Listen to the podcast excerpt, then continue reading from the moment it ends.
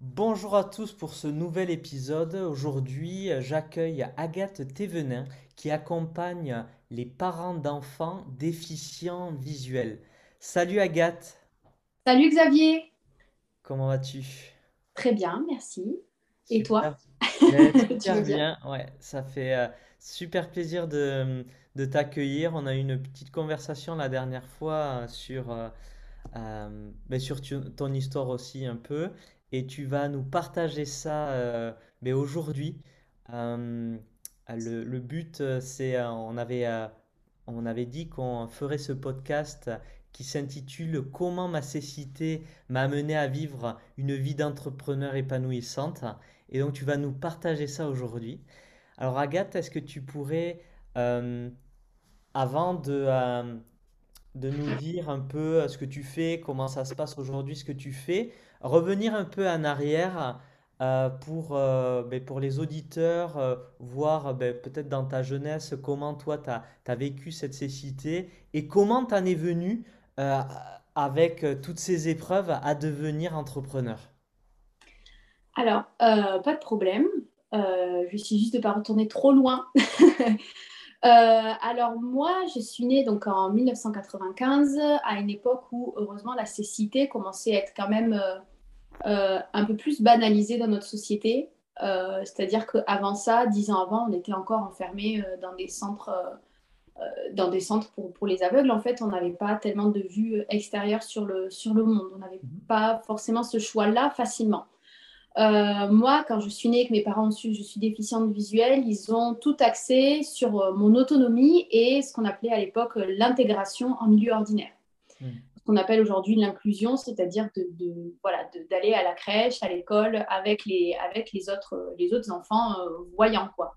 Ouais. Euh, donc, moi, j'ai toujours été inclus dans ce monde-là et tout en ayant quand même un regard sur la déficience visuelle avec le, le, centre euh, qui m'accompagnait à apprendre ce qu'un déficient visuel a besoin d'apprendre. Se déplacer dans la rue, euh, euh, faire ses lacets, ce qu'on on ne voit pas faire. hein, voilà, tout, ce que, tout ce que vous faites et qu'en fait, nous, on ne voit pas, on, l'apprend on l'apprend autrement. Puis l'apprentissage du braille, qui est un peu différent de votre apprentissage à vous, etc. et ben moi, j'ai euh, j'ai continué euh, à grandir un petit peu dans, dans, ce, dans ce, double, ce double milieu, si tu veux, entre déficience visuelle et, euh, et voyant. Et, euh, et j'étais une enfant, une ado plutôt épanouie, hein, avec une crise d'ado normale, euh, à faire des bêtises, comme, comme beaucoup d'ados. Euh, et, et puis, je suis arrivée au moment de la fac où j'ai voulu faire une licence de musicologie euh, puisque j'ai toujours été passionnée par la, par la musique depuis petite, en fait. Depuis que mes parents ont su que je suis aveugle, ils ont mis la musique dans ma vie avec de l'éveil musical. Mon père s'est mis au piano, ma mère au chant. Euh, et euh, j'ai, de suite accroché avec, avec la musique et j'ai toujours adoré ça. Donc, licence de musicologie, c'était parfaitement adapté, en sachant que je sortais d'un lycée où j'ai fait musicaux, avec des heures et des heures de chorale à mon actif. Voilà. Euh, et je suis allée en licence, et en fait, c'est là que les choses se sont compliquées pour moi, euh, puisque euh, quand tu as 18 ans, que tu as ton bac avec mention bien et que tu es aveugle, et ben, euh, clairement, tu as réussi. Et du coup, on te dit, bah voilà, Agathe, nous, on t'a accompagnée en tant que centre pour les déficients visuels, et maintenant, bah, tu vas devoir te débrouiller par toi-même. Donc, en gros, ciao, quoi. Euh, et, euh, et puis, euh, ma mère aussi, qui avait fait son travail. Hein, pour moi, ça faisait 18 ans qu'elle se battait pour que, pour que je puisse avoir une vie la plus, entre guillemets, normale possible. M'a dit, bah, écoute, Agathe, maintenant, bah, tu te débrouilles. Et en fait, moi, j'ai découvert que j'étais handicapée. Parce que si tu veux, j'ai toujours été protégée du coup par cette institution et par ma mère. Ça a été des remparts, des garde-fous, euh, des gens qui, quand moi j'avais un problème, un prof qui me discriminait, j'allais les voir, hop, le prof il se faisait engueuler. Euh, quand j'avais pas euh, tout transcrit en braille, ils allaient voir le prof et hop, c'était réglé. Enfin, je savais pas à faire tout ça. Moi, j'avais quand même préoccupé euh, de mes études, ce qui était déjà pas une mince affaire. Hein. Ouais. Mais voilà, et, et, de ma vie sociale, ce qui n'est pas non plus une mince affaire quand tu es ado. Mais pas de mon handicap. Et là, j'ai découvert ce que ça voulait dire être handicapé. Je n'avais pas encore les, les, mots à l'époque et euh, je me suis dit, waouh, mais en fait, tu es différente. Et comme tu es différente, et ben, tu as tout qui te vient dans la gueule. Donc, euh, moi, j'étais clairement la, la, victime à cette époque-là, tu vois. Mmh. J'étais la victime de mon prof d'harmonie qui me disait que j'aurais dû être en institution spécialisée. J'étais la victime euh, des profs qui ne voulaient pas transcrire, euh, me donner des choses à transcrire. J'étais la victime un peu de tout le monde et j'étais du coup ma victime à moi puisque, oh là là, mon Dieu, je suis aveugle. Hmm. Ça a été très dur et ça a été une vraie descente aux enfers. Première année de musico passe, euh, je ne sais pas comment je passe en deuxième année.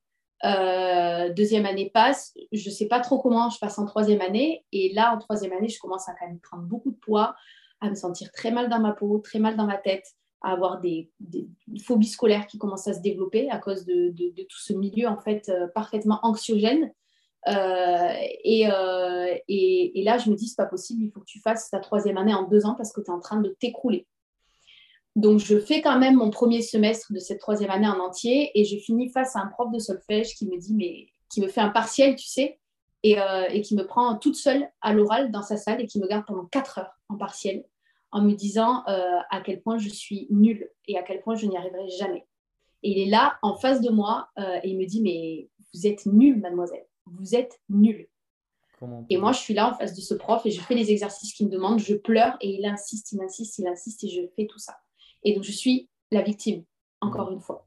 Mmh, mmh. Euh, et, voilà, et donc je, je, suis là, ça commence, la vraie descente aux enfers commence avec l'évolution en cours. De quoi? Tu vivais où à ce moment-là? Je vivais, moi j'ai pris mon appartement à 18 ans, donc je vivais ah chez moi, euh, à côté de la gare à Marengo, si tu vois, à côté de la À Toulouse, ouais. Hmm. À Toulouse et j'étais à la fac du Mirail. Hmm. Euh, et, euh, et, là, donc voilà, là j'ai la vraie descente aux enfers qui commence avec, voilà, dès que j'allais en cours, je vomissais, dès que c'était vraiment compliqué. Et euh, donc, je lâche la moitié des matières en me disant, ben, c'est pas grave, je les ferai l'année prochaine. Et comme je lâche toutes les matières difficiles avec les profs difficiles, et eh ben, j'ai 9,5 de moyenne à la fin du trimestre, du semestre. Hmm. Et moi, mon rêve, c'est de devenir prof de musique depuis que j'ai 12 ans. Et donc, j'arrive à la, à la, fac et je dis, ben voilà, euh, je viens euh, ici pour organiser pour mon, redoublement, pour faire les matières qui me manquent, pour ensuite passer en master MEF l'année prochaine.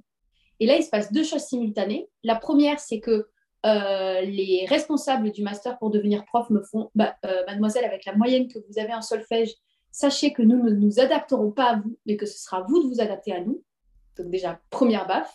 Hmm. Et deuxième chose, ah, mais Agathe, comme tu avais 9,5 de moyenne et que de toute façon, tu ne vas pas faire grand-chose de ta vie, euh, et bah, du coup, on t'a donné ta licence. Et donc, avec 10 tout pile, de toute façon, tu ne rentres pas en master facilement. Hmm. Bah, donc, du coup, je ne peux pas redoubler. Euh, et, là, je suis mise euh, bah, face à moi-même, en fait, face à un échec monumental, puisque ça faisait depuis mes 12 ans que je voulais faire ce métier-là. Et, à cette époque-là, tu as 20 ans, 12 ans, 20 ans, et ben, c'est quasiment la moitié de ta vie. Quoi, mmh. Donc, donc, vraiment compliqué. vraiment compliqué. Donc, je me enferme chez moi, hein, dans mon petit appart. voilà, belle dépression, on va passer les détails. Et, et, puis un jour, je me rends compte que en fait, je me reconnais plus mentalement, que je me reconnais plus physiquement et surtout physiquement parce que j'ai pris quand même énormément de poids. Euh, et, euh, et, je me suis dit que ben, j'allais, euh, j'en avais marre en fait d'être la victime et que j'avais besoin de reprendre le pouvoir en fait sur ma vie. Donc je suis allée voir une diététicienne et elle m'a mise au sport, elle m'a mise à une alimentation équilibrée et en un an et demi j'ai perdu 23 kilos. Wow. Et là, en fait, en perdant ces 23 kilos, je me suis rendu compte que j'étais pas qu'une victime de la vie, mais que j'avais aussi une volonté euh, extraordinaire. Ouais, volonté, pouvoir personnel aussi. C'est ça, un pouvoir personnel et ça m'a foutu une confiance en moi, mais inouïe. Jamais j'aurais cru. Bon, en parallèle de ça, je me suis mise avec mon, compagnon, avec qui je, suis toujours, euh, et, et, je me suis vue aussi dans ses yeux et ça m'a fait du bien en fait, de, me voir en miroir, de, de voir que ce que lui pensait de moi, je me suis dit, mais pourquoi toi, tu ne penserais pas ça de toi en fait? Et, euh, et, les deux simultanés, ça m'a fait, ça m'a fait beaucoup de bien et ça a commencé à me faire reprendre un petit peu euh, euh, confiance en moi et un peu le lead en fait sur, sur ma vie, tu vois? Hmm. Et, et, et, en fait, j'ai quand même voulu essayer de retourner en master en musicologie. Je me suis dit quand même, tu vas pas abandonner comme ça, tu sais, Agathe, elle abandonne pas, elle lâche pas le morceau facilement, je t'ai tu. et donc du coup, j'y retourne, j'y vais une journée. J'ai un prof qui me dit, mais qu'est-ce que vous foutez encore là? Et là, je me suis dit, non, mais en fait, ça suffit, arrête de te faire du mal. Et du coup, j'ai pris une deuxième année sabbatique. Mmh. Donc, euh, je prends une deuxième année sabbatique et là, je réfléchis, je me dis, bon, ok, maintenant que, tu perds du poids, parce que j'étais encore en perte de poids à l'époque, maintenant que tu perds du poids, que tu sais que tu peux faire des choses de ta vie, qu'est-ce que tu as envie de faire? Et là, je me suis dit qu'en fait, moi, j'avais envie que ce que j'ai vécu là, qui était quand même pour moi un véritable enfer, ne se produise pas pour d'autres personnes en situation de handicap. Je me suis dit, vous êtes peut-être des, on est peut-être des victimes en fait de la société, mais il y a des moyens pour qu'on ne soit pas victime de ça. Il y a des choses à faire et surtout, euh, je ne suis pas obligée de rester une victime et de rester en année sabbatique avec euh, mon cerveau euh, qui est en train de se transformer en bouillie. Parce que clairement, hein, moi, quand je ne travaille pas, j'ai l'impression que, que je ne sais plus rien. Tu sais que mon cerveau, il se transforme en, en, hmm. bouillie. J'avais l'impression de ne plus savoir réfléchir. C'était horrible. Il fallait que je reprenne une activité. Hmm. et donc, je me suis inscrite au concours pour devenir monitrice éducatrice. Donc, éducateur, en gros, c'est l'échelon en dessous d'éducateur spécialisé. Et, et en fait, ben, j'ai eu tous les concours parce qu'avec mon expérience de vie, et ben, voilà, mon expérience de vie, ma déficience visuelle, quand j'ai raconté ce que, ce que je venais de vivre et euh, ce que j'avais envie de faire, on m'a dit, bah, tout le monde m'a dit, bah, vas-y, fonce. Donc j'ai choisi mon école, au privilège. j'ai choisi mon école d'éduc et j'ai passé mon diplôme euh, les doigts dans le nez avec 18 de moyenne. Euh, bon, une bonne phobie scolaire à gérer quand même derrière, parce que la fac a laissé des traces, mais, mais voilà, j'ai passé mon diplôme les doigts dans le nez. et en passant mon diplôme, du coup, j'ai fait un stage euh, dans un centre d'accueil médico-social précoce qui accueille des enfants de 0 à 6 ans.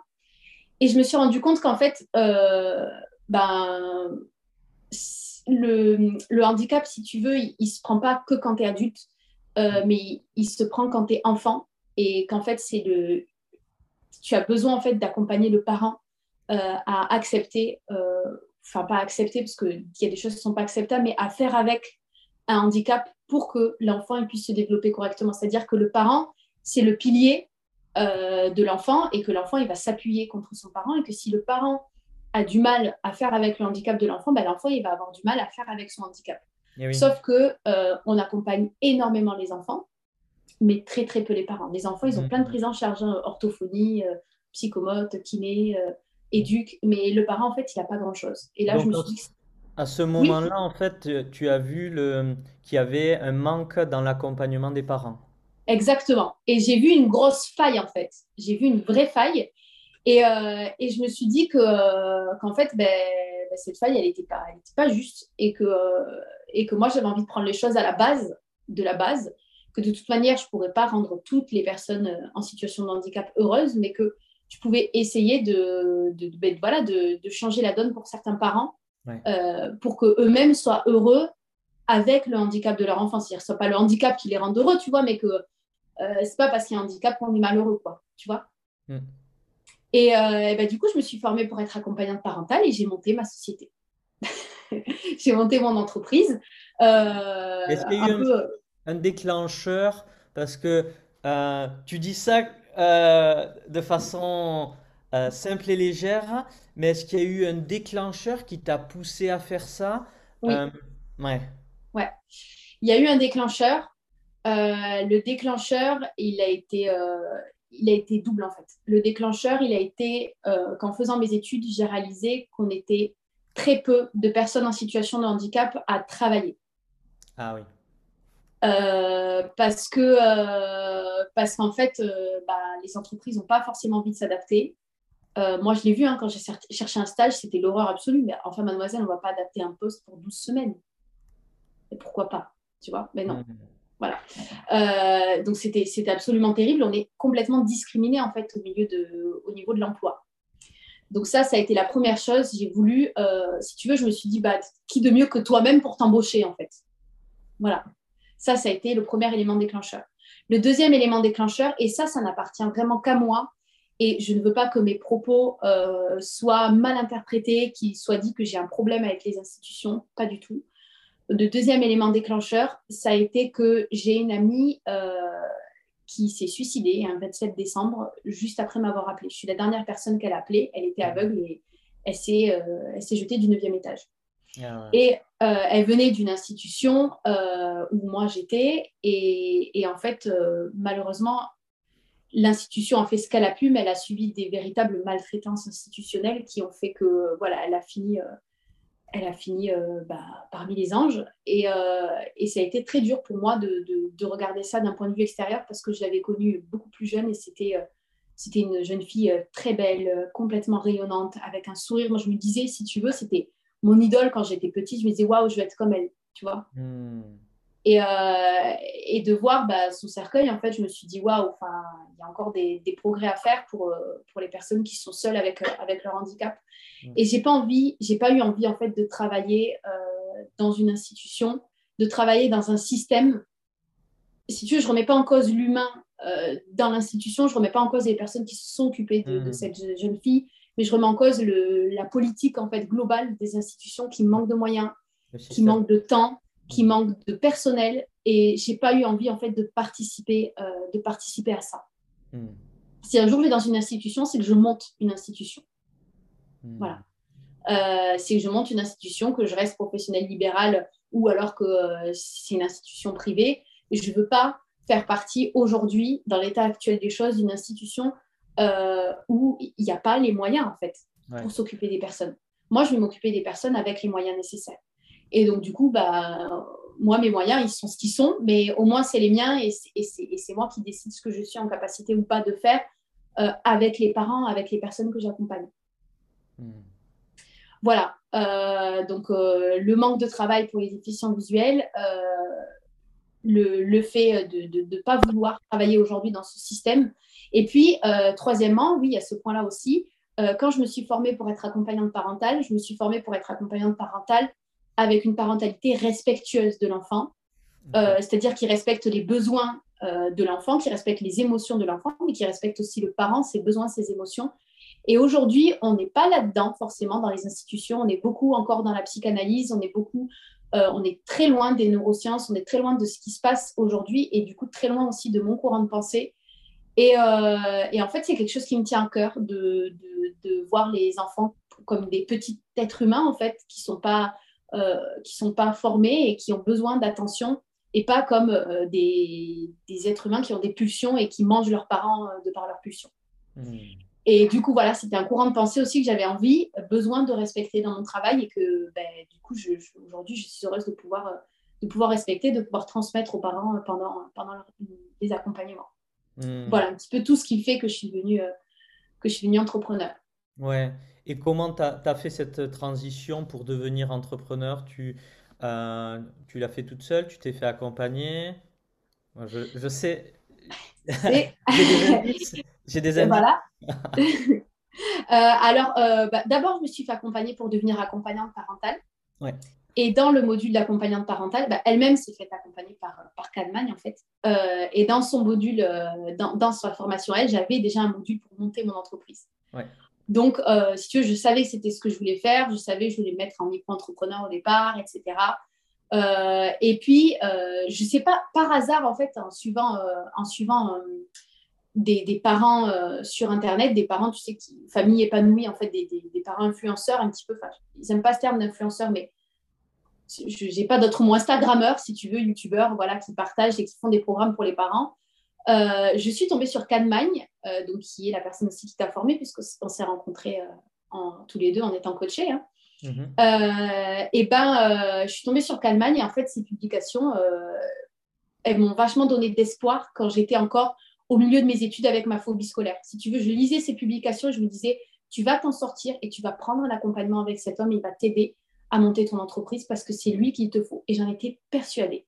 Et du coup, effectivement, euh, j'ai fini mon diplôme en juin et en septembre, j'ai appelé Cam et j'ai dit voilà, Cam, maintenant c'est le moment, euh, je, veux, euh, je veux monter mon entreprise avec toi. Hmm.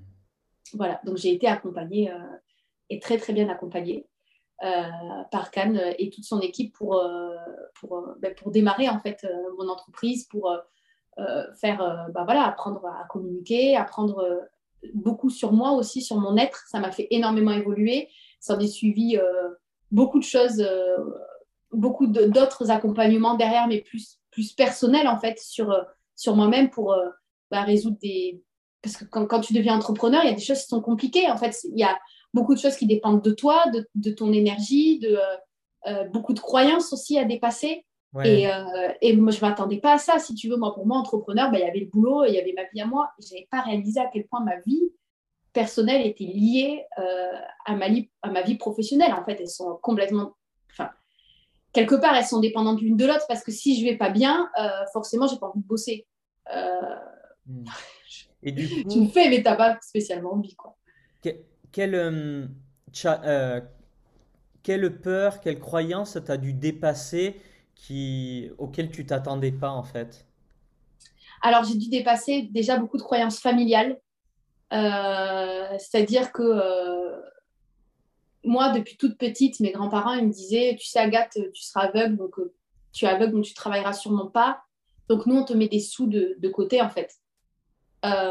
et du coup, déjà, il y a eu cette croyance à dépasser que je, je, n'étais pas en capacité, avec mon handicap, de gagner de l'argent. Hmm pour moi, c'était quelque chose, je disais, mais non, mais en fait, tu peux pas gagner d'argent, tu as toujours dit que tu n'y arriverais pas, donc pourquoi tu y arriverais? Déjà, il y a cette, cette croyance-là qui, qui, encore des fois, est compliquée hein, à, dépasser. Euh, il y a encore des jours où, c'est difficile, mais on, y travaille. Euh, on, est plusieurs en soi, hein, donc on y travaille. Euh, il y a la croyance aussi que je, qui me venait aussi de l'extérieur, que je faisais quelque chose qui, n'était pas, euh, qui n'était tellement pas la norme qu'en fait, je n'avais pas à faire cette chose-là. Euh, par des membres de ma famille, ça a été extrêmement difficile, et ça l'est toujours d'ailleurs, d'accepter ce que je suis en train de faire. D'accepter que je puisse avoir des connaissances pour aider d'autres personnes, pour aider d'autres parents, alors que moi-même, je ne suis pas parent. Euh, que j'ai des connaissances émotionnelles pour aider des personnes, alors que je ne suis pas psy. Si tu veux, il y avait tout ce que je n'étais pas qui m'était renvoyé et pas tout ce que je suis. Hmm. Euh, et, j'ai dû moi-même euh, faire un, vrai travail pour voir ce que je suis. Je suis déficiente visuelle et j'ai de la chance d'être déficiente visuelle parce que je ne serais pas là où je, suis aujourd'hui, je ne serais pas la personne que je suis aujourd'hui. Je suis monitrice éducatrice, j'ai mon diplôme, euh, j'ai des compétences. Je suis accompagnante parentale, j'ai des compétences aussi là-dedans et puis j'ai mon expérience de vie en fait j'ai dû me battre avec mes croyances pour me battre, les, les, les, accepter et les, et les dépasser en fait pour, euh, pour comprendre que je suis et que juste, je ne suis pas que quelqu'un qui n'est pas. Tu vois, et ça, ça a, été, euh, mm. ça a été compliqué. Puis après, il y avait mes croyances internes euh, qui sont finalement assez basiques, mais qui sont là. Hein. Ça va être dur de travailler, enfin, ça va être dur de monter son entreprise, ça va être dur de filmer des vidéos parce que tu ne te vois pas, ça va être dur de faire ci, ça va être dur de faire ça. Mm. Bah oui, c'est vrai que les choses, elles sont toujours pas simples, mais en fait, finalement, euh, bah, elles sont faisables. C'est pas parce qu'elles sont pas simples qu'elles sont, qu'elles sont pas. Oui, en plus, euh, moi, je t'ai vu euh, pendant l'accompagnement qu'on avait fait ensemble aussi, que j'avais été vraiment enfin, ébahi de tout ce que tu faisais. Des, des posts que tu rédigeais, de la façon dont voilà, tu, tu répondais même dans, dans le groupe dans lequel on était de façon vraiment fluide en fait euh, à, à, tout ce qui se passait sur, sur les réseaux sociaux.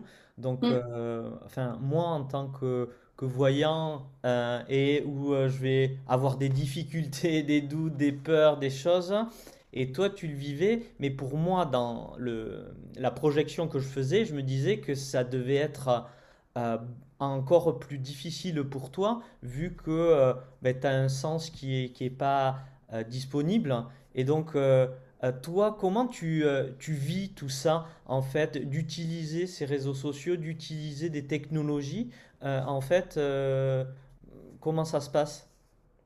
En fait, moi, j'adore ça et je pense que je ne suis pas encore à mon plein potentiel d'utilisation de ces technologies. Mm. Euh, aujourd'hui, je n'ai pas les moyens, disons-le, euh, financiers d'investir euh, avec quelqu'un pour m'aider à monter des vidéos, etc.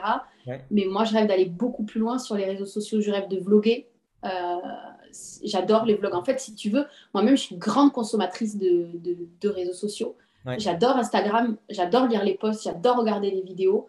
de, de, famille, des vlogs famille, c'est un truc, ça me passionne. Je regarde une famille qui vit au Mexique avec leurs trois enfants, ils ont créé euh, leur ranch, euh, ils sont là, ils vivent, tu les vois, ils font leur limonade le matin avec leurs citrons euh, qui sortent directement de leur citronnier, ils ont des poules, ils ont... mais ça me fascine, j'adore suivre leur vie. Mm.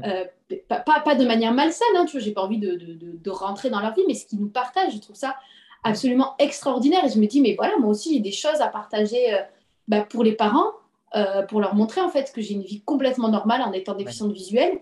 Euh, voilà, j'ai envie encore plus de me servir de ces réseaux. Aujourd'hui, je ne le fais pas parce que ben, clairement, je n'en ai pas, je n'en ai pas euh, les moyens parce qu'il faut la monter quand même la vidéo et ça, j'ai quand même mes limites en tant que déficiente visuelle et ça, c'est une limite. Euh, Mais moi, j'adore la technologie, j'adore les réseaux sociaux. Ça faisait déjà des années, sans le savoir, que je me formais en fait en regardant les Instagram des, des parents, des parents, des parents, voilà, qui prennent justement cette parentalité, ce maternage proximal un petit peu, voilà, qui m'a qui m'a fait venir dans, dans, les réseaux sociaux.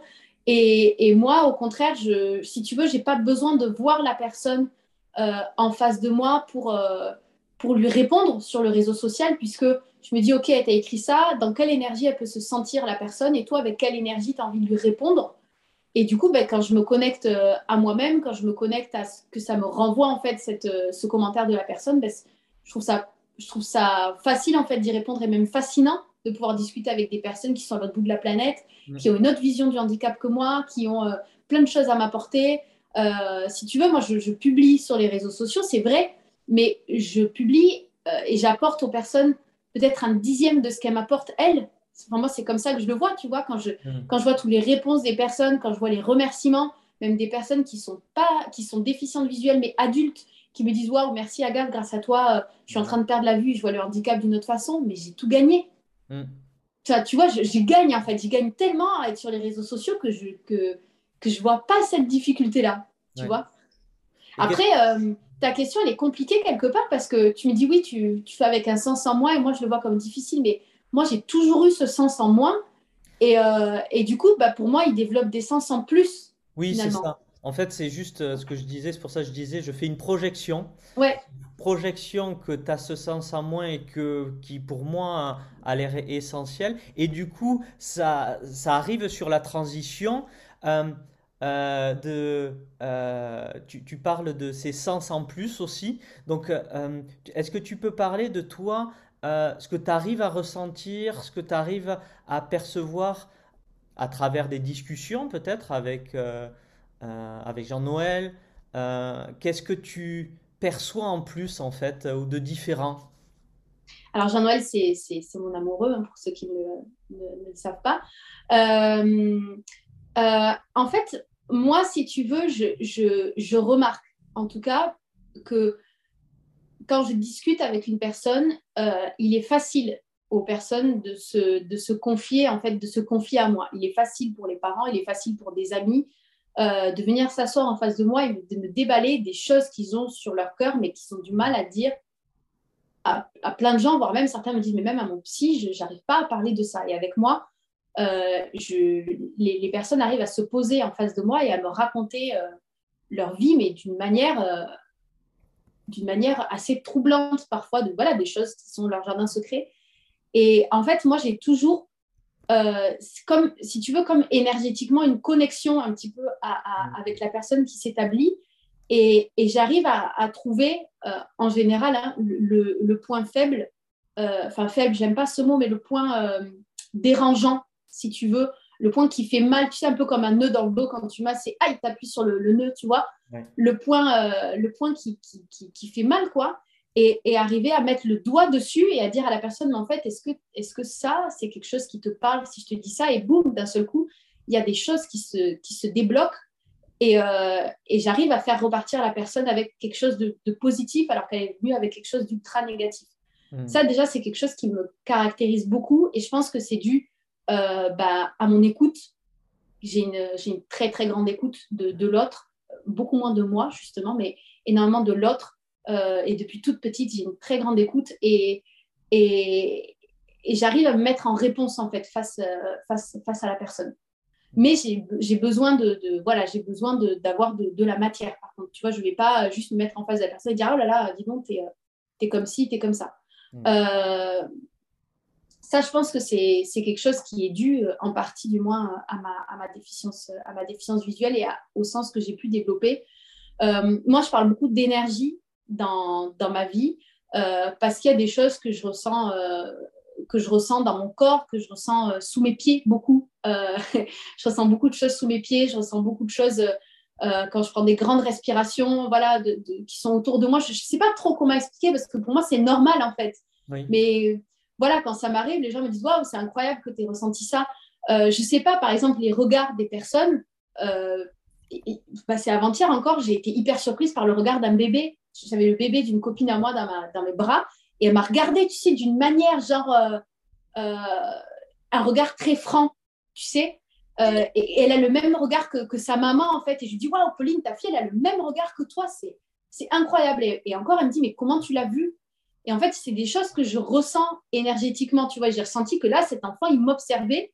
Euh, il était en train de m'observer, en train de la porter, de lui faire des gazouilles. Et du coup, je lui ai parlé, je dis, ah, ça va, Rose, tu te sens bien? Enfin, Tu vois mais je, j'ai. À travers, à travers quel, quel sens?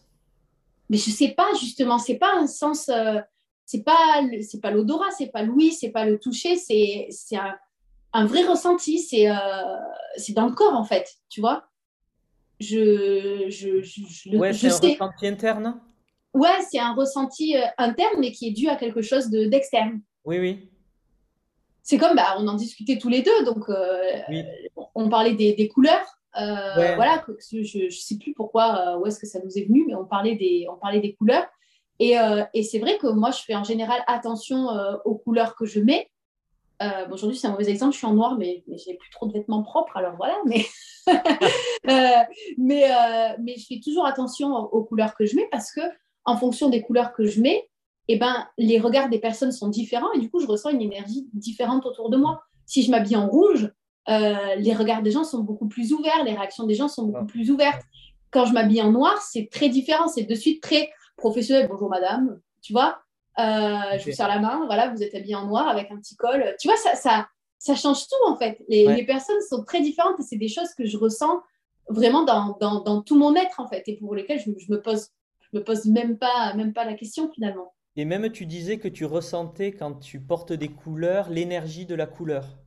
Oui, ben, en fait, du coup, c'est la couleur qui renvoie euh, une énergie, si tu veux, euh, à, la, à, la, personne qui, qui moi, m'est renvoyée. C'est vraiment difficile euh, à expliquer, c'est un peu barré. Hein, mais parce que, mais, c'est pas si barré que ça, parce que ce qu'on avait discuté la dernière fois, c'était c'est une amie qui est coach en image et elle m'avait fait une séance de colorimétrie où elle avait mis sur moi différents draps de couleurs et elle me disait ah euh, je ressens dans mon elle, ressentait en fait euh, vraiment par rapport euh, aux couleurs si ça me mettait en valeur ou pas par rapport à ma carnation donc la couleur de, ma peau et donc elle, elle ressent dans son corps ça. Et donc toi tu as d'après la discussion qu'on avait eue, tu ressens aussi des choses par rapport aux couleurs, notamment quand tu as voyagé au Maroc. tu m'as partagé quelque chose que j'ai relevé à un moment. Tu m'as dit, tu me parlais de voir les couleurs, toutes ces couleurs. Euh, est-ce que tu peux nous parler un peu de ton voyage au Maroc? Oui, bien sûr. Euh, ben, je suis allée au Maroc, euh, je suis rentrée lundi dernier, parce que là, mais celui d'avant, et c'est vrai que j'ai vécu une expérience assez incroyable dans un pays où où il n'y a pas, de, y a pas, de, y a pas de, de, handicap. Tu sais, ici, on dit que tu es en situation de handicap parce que tu es en situation de handicap par rapport à la société. En fait, tu vois, par rapport à la société, euh, la société ne m'est pas adaptée. Il y a certains feux que je ne vais pas pouvoir traverser, certains, euh, voilà, les impôts sont pas accessibles, je ne peux pas faire ma déclaration moi, enfin voilà, des, choses quoi qui sont pas. Et là-bas, en fait, tu n'es pas en situation de handicap. Là-bas, tu es, euh, ben, tu es un, être humain au milieu d'autres êtres humains qui a, qui a certes une, une différence, mais, mais une différence qui est vécue comme, comme OK, quoi. Si tu veux tu es différente, et ben c'est pas grave, justement, viens et euh, je vais te montrer des choses différemment comme tu es différente. Prends-moi la main, je t'emmène avec moi et moi je te montre, je te montre mon pays. Et, euh, et en plus, c'est avec plaisir, tu vois. Euh, je fais les choses pour toi, je fais les choses pour moi aussi, mais c'est, je fais pas les choses pour, pour bien faire en fait. Tu vois, c'est vraiment ça l'esprit du, du Maroc que j'ai que j'ai énormément apprécié et j'ai vécu un voyage mais, mais inouï. Et effectivement euh, euh, c'est totalement un autre monde. Ici euh, j'ai envie de te dire pour moi tout est gris. Tu vois quand tu rentres tout te paraît gris tout te paraît terne. Là-bas effectivement il y a beaucoup de couleurs il y a beaucoup de tous les sens hein, sont, sont, sont à l'éveil les sens de ton corps subtil et de ton corps physique pour moi en tout cas c'est ce qui s'est passé et, et, et j'ai pu voir qu'il y avait toutes ces couleurs parce que bah parce que euh, le, tout est différent en fait, l'énergie est différente. Tu vois, les gens, ils, se baladent, ils te disent bonjour. Euh, ils, ils, sont complètement différents énergétiquement. Tu vois, ils renvoient quelque chose de, de positif.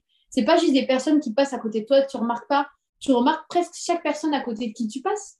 Et, euh, et c'est incroyable. Et, du coup, je pense que cette couleur aussi euh, fait, enfin, c'est quelque chose que j'ai pu ressentir vraiment au Maroc, c'est toute cette couleur autour de nous, toute cette, cette abondance en fait de couleurs, cette abondance d'odeurs, cette abondance de matière, cette abondance de d'humains. Euh, et, j'ai trouvé ça génial et je me suis dit que, en fait, c'était un peu ça ma pensée que les, les couleurs, bah, ça apportait de, ça apportait vraiment quelque chose à la vie, ça apporte vraiment quelque chose à l'énergie et ça apporte une abondance extraordinaire à l'être humain. Et je me suis dit, mais euh, waouh, colorions-nous, quoi. Enfin... ouais, génial. Donc, tu vois, euh, même euh, une, coach, enfin, parler à des coachs en image qui, ressentent aussi, c'est, je dirais, la clairsentience, peut-être la clairsentience, je sais pas. en tout cas, sentir subtilement, en fait, des, des, des, choses qui se passent avec, enfin, au niveau du ressenti, euh, c'est au-delà, je pense que c'est au-delà du, ressenti, du toucher physique en fait. C'est mm. quelque chose, c'est une perception. Donc euh, euh, peut-être échange aussi avec ces, ces, genres de personnes qui te feront comprendre que c'est voilà peut-être ben, un sens naturel que d'autres personnes ont et, et voilà quoi. Donc c'est possible. Après, tu vois, c'est vraiment les énergies autour de moi ou les énergies sur moi. Par exemple, si tu me donnes si tu me donnes, euh, je sais pas moi, euh, mon téléphone, euh, il est rouge. Bon, je sais qu'il est rouge, donc je vais rien inventer, mais je vais pas ressentir forcément sa couleur rouge. Tu vois, c'est ça qui est un peu perturbant, c'est que c'est vraiment une histoire d'énergie, de choses qui sont autour de moi ou de choses qui me, qui mm. me parlent via le regard des gens. Mais tu vois, je suis pas de ces aveugles qui vont toucher un meuble et qui vont, parce qu'il y en a, hein, et qui vont te dire ah ouais, ce meuble il est, il est marron clair et ça ira super bien avec mon parquet qui est de couleur, tu vois. Euh, c'est pour ça que je dis que c'est. Je pense que tu as raison, il faudrait que je discute avec des coachs en image, mais euh, c'est pour ah ça que je dis que c'est un peu particulier parce que j'ai pas tellement euh, conscience de, de, de, la couleur qu'il y a autour de moi, mais j'ai conscience de l'énergie qu'elle peut me, me rapporter. Quoi. Et, et, en musique, du coup, est-ce que tu ressens aussi d'une façon peut-être particulière que la plupart de, de la population les notes, l'énergie des notes Alors moi, je suis pas synesthète. Euh, je ne le suis pas. Synesthète, donc c'est euh, associer euh, par exemple un son à, associer un sens à l'autre, donc ça peut être un son ou couleur. déjà, on parle de couleur tout à l'heure, mais depuis tout à l'heure, mais sachez que moi, je ne vois aucune couleur. Donc pour moi, c'est vraiment une énergie, mais il y a ça aussi, c'est que je, pour moi, je suis châtain, mais ça ne veut rien dire. Oui, tu n'as jamais vu les couleurs d'ailleurs. Voilà, je n'ai jamais vu aucune couleur. Je ne hmm. sais pas ce que c'est qu'une couleur. Pour moi, c'est abstrait. Hmm c'est pour ça aussi que pour moi, c'est un peu abstrait euh, ce que je te raconte au niveau des énergies. Enfin, c'est très vrai, je le ressens, mais c'est difficile de l'exprimer parce que je ne peux pas l'associer à une couleur, vu que je ne, sais pas ce que c'est. Enfin, du coup, voilà, pour moi, la couleur est énergie, finalement. Euh, mais, mais, mais la couleur, en tant que couleur, n'existe pas. Donc, je n'ai pas ce sens-là. Moi, euh, la musique, elle, se, elle est vivante dans mon corps, effectivement, elle est très vivante. Ça va être moi, surtout, les couleurs des je te parle encore de couleurs, mais les couleurs des accords, mais les, différentes sonorités en fait des, des accords. J'aime beaucoup la musique ancienne. Euh, c'est un diapason, tu sais, elle est en, La 415, c'est pas les mêmes, les mêmes fréquences. Euh, c'est un diapason qui m'apporte beaucoup. Euh, et, et, j'aime en fait ces, enchaînements d'accords qui m'apportent vraiment quelque chose. Et puis moi, la musique, elle me permet aussi de me connecter au, divin, au sacré, appelle-le comme tu veux, mais euh, voilà, moi, c'est euh, la musique, c'est ma façon de, prier. En fait, si je veux prier, je me mets, euh, je sais pas, le canon de Pachelbel et, et je prie. Et je ne fais même pas exprès de prier. Enfin, tu vois, je, je, je voilà, ça me, ça me connecte. J'ai mon chakra du cœur qui, qui je, sens, si tu veux, que ça se connecte à quelque chose. C'est comme ça que j'ai découvert que je suis croyante. D'ailleurs, c'est grâce à la musique et à l'accompagnement avec Calme. Un jour, je me suis dit, mais en fait, il y a quelque chose là-haut. Enfin, hmm. tu, tu, tu, le fuis depuis que tu es petite parce que autour de toi, personne n'y croit, mais en fait, toi, tu crois dur comme fer et, c'est tout, c'est là, c'est comme ça. Mm, mm. Donc arrête de faire semblant de ne pas croire et plutôt euh, euh, profites-en, quoi, euh, d'y croire, profite, de, profite de, de, cet univers, de cette source infinie. voilà, moi, la musique, elle m'apporte plus ça, plus une connexion au sacré, une connexion au divin. Ben, je, chante, je fais du chant lyrique et, et c'est ça qui m'apporte aussi le chant et je n'en avais pas conscience. pour moi, je disais souvent que le chant, c'était un plaisir différent, mais tout aussi bon qu'un orgasme. Et, euh, c'est toujours vrai. Et en fait, aujourd'hui, je comprends pourquoi, parce que ça me connecte au, divin, ça me connecte au sacré, et que ça fait du bien d'être connecté euh, à la source. Hmm. Et euh, j'ose quelque chose, je te l'ai pas demandé, mais là tu, m'en parles. Est-ce que euh, tu peux juste, euh, ben, je sais pas, faire un, un petit bout de chant lyrique ou c'est trop demandé au dernier moment là?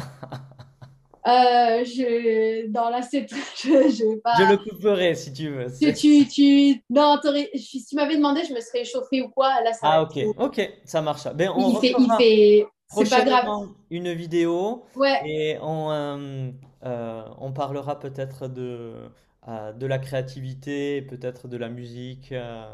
Ouais, j'ai beaucoup de mal. euh, Autant, tu vois, ça me pose aucun problème de m'exprimer sur les, les réseaux sociaux, mais t'es pas obligé de couper ça. Il n'y a aucun problème. J'assume de, de, de, de dire non. Euh, c'est aussi se respecter soi. Mais euh, et, et je suis très contente que ce soit respecté, qu'il n'y ait pas de Ah, allez, ah, gâte. Ah ouais, non. truc qui m'agace prodigieusement.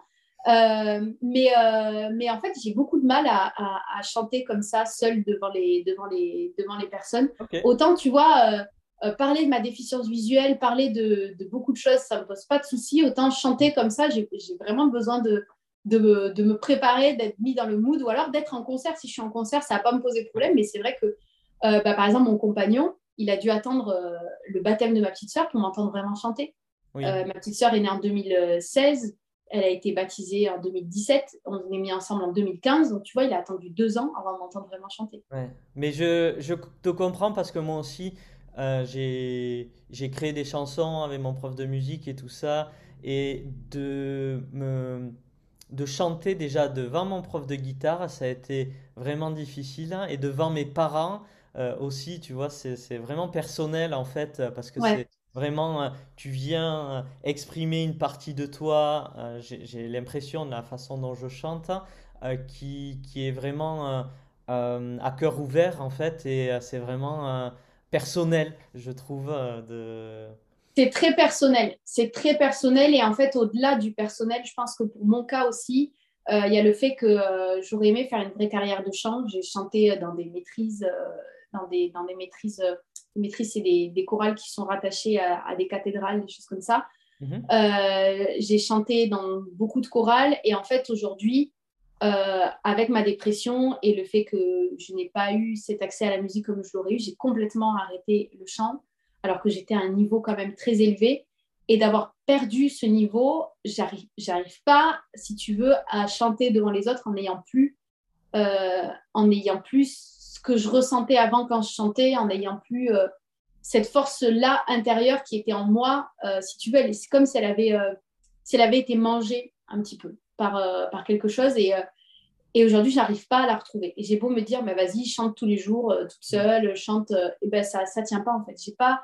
Et j'aimerais hein, avoir ce déclic et me remettre à chanter et, et, et, et reprendre des chorales où je me sens bien. Mais tu vois, là, j'avais repris une chorale sur Béziers, je l'ai abandonnée parce que je n'y arrive pas Hmm. je, je n'arrive pas, ça, ça, il y a quelque chose qui a été coupé, Euh, il y a un lien qui a été coupé entre moi et le chant et que je n'arrive pas à restaurer, euh, je ne trouve pas le, le moyen, je ne trouve pas la porte d'entrée. Hmm. Et pourtant, ça me manque, hein, ça me manque beaucoup, mais je- j'en suis, euh, j'en suis la première triste et la première euh, dé- démunie, si tu veux, je, ne- je ne trouve pas, voilà, je trouve pas la porte d'entrée. Ok. Et pour revenir à l'entrepreneuriat, euh, je reviens un peu dans, dans le cadre de, euh, de, Yes, de la il vidéo. faut. Qu'est-ce que tu pourrais transmettre aux personnes qui euh, soit hésitent à entreprendre parce qu'elles ont peut-être une envie, ou des personnes qui ont des difficultés peut-être à faire des actions euh, de, de communication et tout ça euh, en fonction de l'expérience que toi tu as vécue? Hop, attends, je vais Ah, retourner c'est ma la tête. vidéo, ouais. Ouais. Moi, j'ai envie de vous dire, de... j'ai envie de te dire, toi, la personne qui m'écoute derrière ton écran, euh, de t'entourer, vraiment de t'entourer. Parce que euh, moi, c'est vrai que toute seule, euh, j'aurais jamais lancé toutes ces actions, j'aurais jamais, j'aurais jamais peut-être publié comme ça sur les réseaux sociaux. Et d'être entourée, d'être challengée par des personnes qui connaissent le milieu entrepreneurial, qui, qui font déjà ça, en fait, bah, pour moi, ça a été la clé. Parce que euh, tu peux avoir envie de grandes choses, tu peux avoir de grandes idées, euh, être entouré de personnes qui ont cette expérience-là, et ben, c'est, pour moi, c'est primordial. C'est Mm. absolument primordial. Ensuite, j'ai envie de te dire, euh, que c'est normal que tu aies des peurs, que c'est normal que tu aies des freins, que c'est normal que tu aies des croyances, et que le but, c'est pas de, de, se dire, allez, vas-y, je dépasse toutes mes peurs et je saute en parachute. Tu peux le faire hein, si tu as envie, mais pour moi, en tout cas, de mon expérience propre, ça marche pas comme ça. Moi, j'ai attrapé peur par peur, croyance par croyance. Il y en a certaines que j'ignorais qui se sont rajoutées. Il y en a certaines euh, que je n'ignorais pas, mais sur lesquelles j'avais pas envie de travailler. Où finalement, il a bien fallu que je travaille dessus. Mm. Euh, certaines où j'ai voulu travailler dès le, dès, le premier jour euh, d'accompagnement, de coaching. Tu vas avoir des peurs, tu vas avoir des croyances et tu vas être challengé. Mais prends les choses une par une et avance pas après pas. On ne te demande pas d'avoir un résultat parfait tout de suite. Juste, ben, fais en fait. Fais et puis euh, tu, verras comment, tu verras ce qui se passe. Tu verras ce qui se passe et, crois en toi parce que personne ne croira autant en toi que toi. et, euh, et, et, ça, moi, je l'ai appris, euh, je l'ai appris à mes dépens. Hein. Quand plus personne, enfin, quand toute ma famille ne croyait pas en moi, ou presque toute ma famille, ce sera juste de dire toute ma famille, mais quand presque toute ma famille ne croyait pas en moi, et notamment les personnes dont je suis les plus proches, et ben, c'est mon compagnon qui m'a dit Est-ce que tu crois en toi? Toi? Je lui ai dit là tout de suite non. Il m'a dit bah, Si tu ne crois pas en toi, c'est certain que tu vas échouer. Par contre, si toi-même tu crois en toi, mais tu t'en fous de la vie des autres. Parce que mm. la vie des autres, c'est la vie des autres. Mmh. Super. La punchline. ouais, c'est, mais c'est, c'est très très vrai. Et, euh, et toi, du coup, euh, quelle est, euh, quelle, est ta vision pour pour le futur, en fait, euh, pour ce que tu es en train de développer? Est-ce que euh, tu, tu, veux bien nous partager peut-être ta, ta, vision à, à, 5 ans de ce que tu veux faire, de ce que tu veux apporter dans, dans ce monde de l'accompagnement euh, parental? Alors moi, j'aimerais, dans 5 ans, j'aimerais avoir fait plein de choses. J'aimerais avoir écrit un livre sur ma, ma vision en fait de la déficience visuelle. Ouais. Euh, je suis en train de monter mon site. J'aimerais bien qu'il devienne euh, quelque chose de, de, beau, de bien, euh, avec un podcast en parallèle où, les parents ils puissent venir s'informer. Voilà, j'aimerais qu'on parle en fait de cette déficience visuelle comme quelque chose de, de, de, ok en fait, de pas grave et avec laquelle on, on, peut faire au quotidien. Moi, j'aimerais j'aimerais avoir mon propre cabinet, en fait, accueillir des parents, euh, être formée à plein d'autres choses, euh, euh, au massage, au massage bien-être pour que les parents puissent repartir de mon cabinet avec, en étant bien mentalement, physiquement. J'aimerais être formée plus pour accompagner plus le parent vers l'autonomie de l'enfant.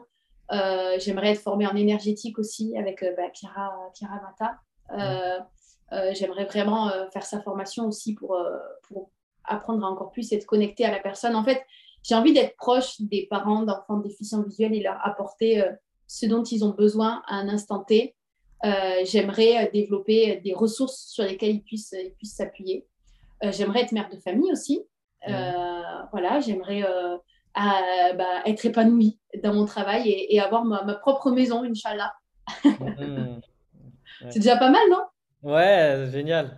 Génial, tu as, beaucoup, euh, beaucoup d'idées, beaucoup d'ambition, enfin d'ambition en tout cas, tes ambitions. Hein.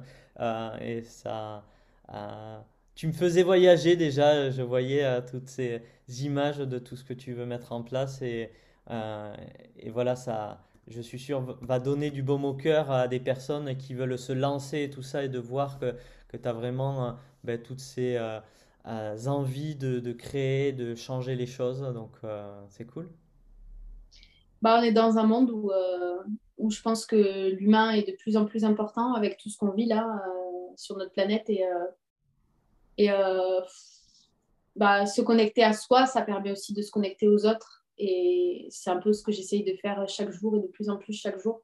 Et j'espère vraiment apporter quelque chose. voilà, le jour où je serai plus là, j'aimerais qu'on se dise que j'ai pu apporter quelque chose d'un point de vue humain. Hmm. Voilà, c'est vraiment c'est vraiment la contribution que j'ai envie d'apporter euh, au monde aujourd'hui et, euh, et, plus particulièrement aux déficients visuels qui ne sont pas obligés de tous rester, euh, enfin, ce n'est pas le cas de tous, hein, mais à 50% de rester assis sur leur canapé sans travail parce que la société n'est pas adaptée. La société n'est pas adaptée, mais on peut modeler aussi un bout de la société pour nous, c'est possible. Ouais. Je vais te poser quelques dernières questions, Agathe, pour euh, terminer euh, ce podcast. Quel était ton dessin animé préféré quand tu étais petite, quand tu étais enfant? Euh, Cendrillon, Ok. C'est quoi qui, euh, qui te plaisait la dans... voix de la, de la, de la princesse. Mhm. J'adorais l'entendre chanter. Et puis euh, le rapport qu'elle avait avec les chiens, les chats, les souris. J'adorais les souris dans Cendrillon. Et puis euh, j'avais une belle-mère, euh, pas du tout comme cette marâtre-là. hein. Moi, elle est très gentille à côté de ma belle-mère. Et même, elle est très gentille tout court. Ouais.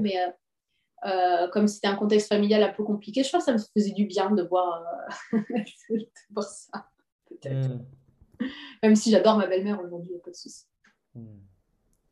Et euh, si tu pouvais euh, concocter une boisson magique euh, pour euh, aider un parent dans l'épanouissement de, de son enfant en déficient visuel, qu'est-ce que tu mettrais comme ingrédient dans cette boisson magique? Trois ingrédients que tu mettrais. Je mettrais de la sérénité. Mhm. Euh, je mettrais euh, de l'écoute et de l'empathie. Hmm.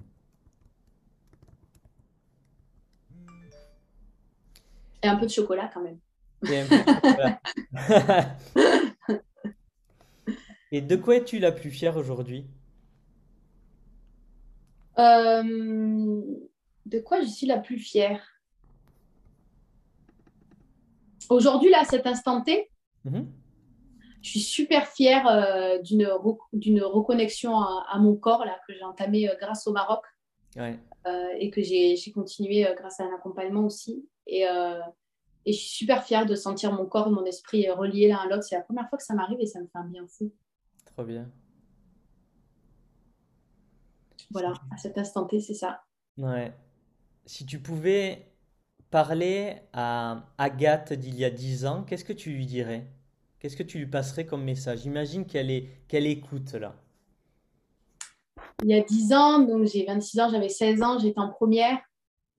Euh, je lui dirais, euh, ma vieille, tu vas franchement en chier, mais t'inquiète pas, euh, je... tu seras toujours là pour toi et, euh, et tu pourras toujours compter sur toi et il y a toujours une lumière au bout du, au bout du tunnel, même quand c'est noir, il y a toujours des, il y a toujours des belles choses. Et euh, surtout, ben, lâche rien. Hmm. Et imagine que ton fils, ta fille, tes enfants regardent cette vidéo. Qu'est-ce que tu souhaiterais leur passer comme message? Ben, je leur dirais que, euh, que euh, ben, je leur dis que si tu regardes cette vidéo euh, des années après, sache que euh, ben, je, je t'ai toujours voulu, je t'ai toujours attendu avec beaucoup d'amour et que ben, aujourd'hui, je, je m'occupe de toi du, du mieux possible et que j'espère être, être une vraie maman pour toi et, et j'espère que tu es heureux euh, aujourd'hui dans ta vie. Voilà. Et j'espère t'apporter tout le respect, l'amour, l'empathie euh, dont, dont tu as besoin. Hmm. Et si tu résumais ta vie en une punchline, une citation, quelle serait-elle? Euh, une punchline, une citation. Euh, voyons.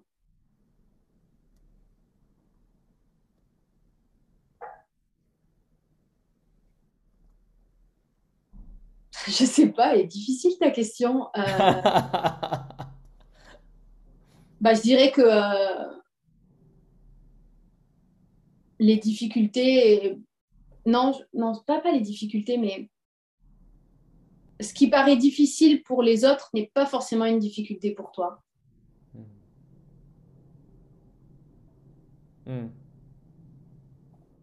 Tu vois, c'est, euh, ça a toujours été, euh, que je sois aveugle ou entrepreneuse, on m'a toujours dit, waouh, mais ça doit être très difficile d'être entrepreneur. Bah oui, c'est vrai quelque part, mais ça m'apporte tellement de bien-être à côté que du Ouais. coup, non. Et euh, ça doit être difficile d'être aveugle.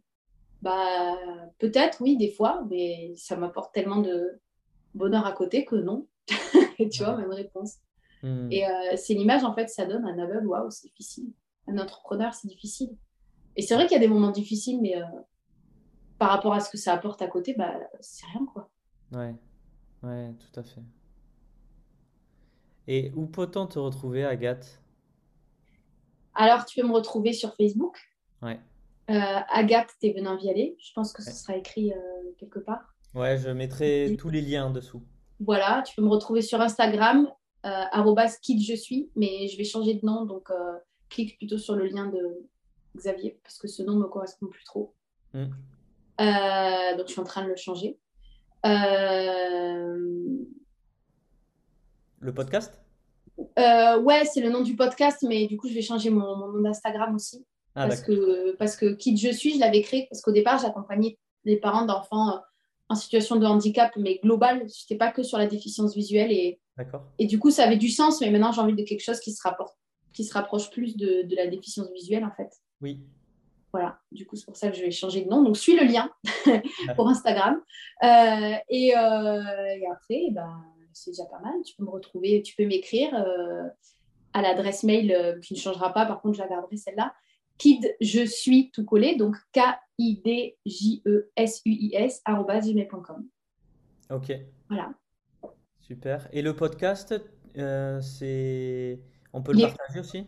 eh ben, il, il est pas, il est pas, il est pas créé encore. Ah, il n'est pas créé parce que tu m'en avais non, parlé. il est, Euh, j'ai, mes premières interviews qui sont faites, mais euh, j'ai rien encore de, de, de sorti. Je suis en train de, de, de, justement de paramétrer ce que je suis en train de faire là tout à l'heure, le encore là, ce que tu m'as, oui. tu fait. Ah, mais si Voilà. tu as besoin, tu, tu me diras. Ouais, je te dirais, ouais. Hmm. Ok. C'est pas créé, mais dès que c'est créé, j'envoie le lien et Xavier le, le collera. Ok, super. Et hum, ouais, est-ce que tu as des actualités du moment que tu souhaiterais partager? Euh, ben, je cherche un graphiste, un graphiste, bon, j'en j'en ai pas mal, euh, pour mon site. Donc, j'ai Ouais, mon site qui est, euh, qui est en création et qui devrait sortir euh, d'ici. euh, j'aimerais bien qu'il, dans un mois, ce soit sorti quand même parce que ça commence à être long. ouais. Attends, j'ai plus de batterie. Ah, Voilà. Euh, donc, j'ai mon site qui est en train d'être créé. Euh, j'ai mon podcast qui va, qui va bientôt sortir. Euh, j'ai des places pour mes accompagnements pour les parents qui en auraient besoin. J'ai encore deux places là pour ce mois-ci. ouais. Donc, si tu es intéressé, bah, je t'invite à venir me contacter euh, sur Facebook en message privé. Si tu es parent d'un enfant euh, déficient visuel et que ben, le fait, bah, sa situation de handicap justement te pèse, voilà, ou que tu as des difficultés dans ta parentalité, ben, je serais ravie d'en discuter avec toi. Voilà, j'ai deux places ce mois-ci et, et sinon, quoi d'autre comme actualité? Eh ben, C'est déjà pas mal. Un site, Ah, un podcast, euh, des voilà. Super. bah. Un dernier mot que tu souhaiterais passer? Bah, merci de m'avoir écouté jusque-là, parce qu'on a été bavard. Et euh, bah, crois en toi, c'est la clé pour moi. Hmm, grand toi, ouais, totalement. Donc merci beaucoup, euh, Agathe. Avec grand plaisir. Et euh, pour tous ceux qui nous regardent, n'hésitez pas ben, soit à euh, commenter la vidéo, à mettre un petit pouce bleu euh, si vous êtes sur, sur YouTube ou sur Facebook. Et si vous nous écoutez sur le podcast, n'hésitez pas à venir ben, partager ce que vous avez pensé de la vidéo sur Instagram. Donc je vous dis à très bientôt et merci pour votre écoute. À bientôt. Thank